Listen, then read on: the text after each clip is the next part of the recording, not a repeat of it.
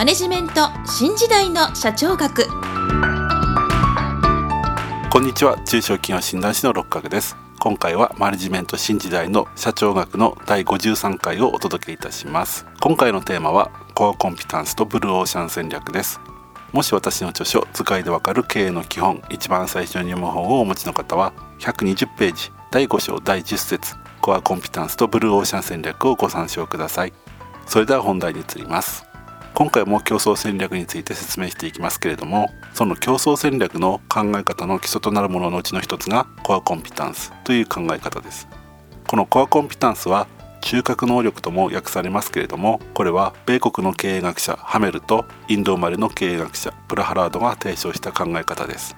コアコンピタンスは会社の強みに関する考え方ですけれども単に技術力が高いとかスキルが高いというものではなくもっと本源的な顧客に特定の利益をもたらす一連のスキルや技術と2人は定義しています。そしてコアコンピタンスの要件として次の3つを挙げています。1つは顧客から認知される価値を持っている。2つ目は競合他社との違いがある。3つ目は新製品や新サービスを生み出すことができる。というものです。そして彼らはソニーのウォークマンを例に挙げウォークマンは小型化というコアコンピタンスで実現されウォークマンは小型化というコアコンピタンスで製造されそれによって携帯性という顧客の利益をもたらしていると説明しています。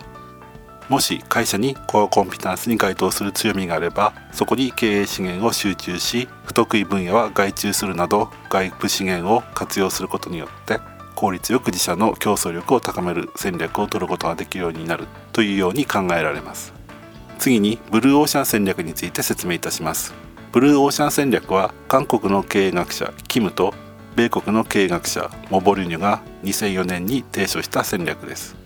これは激しい競争を強いられる限られた市場をレッドオーシャンと名付け一方まだ生まれていない市場未知の市場をブルーオーシャンと名付けブルーオーシャンでは競争相手が存在しないため競争なしに事業を展開できると説明しています。ブルーオーシャン戦略の例として漁師は任天堂のゲーム機 Wii を挙げています。任天堂はかつての標的であった10代後半以外の人にはなぜ自社のゲーム機で遊んでもらえないのかを問い直しその結果もっと簡単で操作を覚えやすいゲームを作ることにしました。そこで新しいリモコンを開発しゴルフやテニスなどの手の動きをゲームの要素として付け加えることでかつての複雑なゲームを好んでいた人以外を標的とした新たな市場を創出しました。このブルーオーシャン戦略ではブルーオーシャンを発見することによって優位に競争を進めることができますけれどもブルーオーシャン戦略もやがて追随するライバルが現れ時間が経つとレッドオーシャンになる可能性もありますので一旦ブルーオーシャンで事業展開した後も新たなブルーオーシャンを見つけるための努力も継続しなければならないことに注意が必要です。それでは今回はここまでとしたいと思います。次回はデファクトスタンダードについてご説明する予定です。今回もマネジメント新時代の社長学をお聞きいただきありがとうございました。また来週皆さんのお耳にかかりましょう。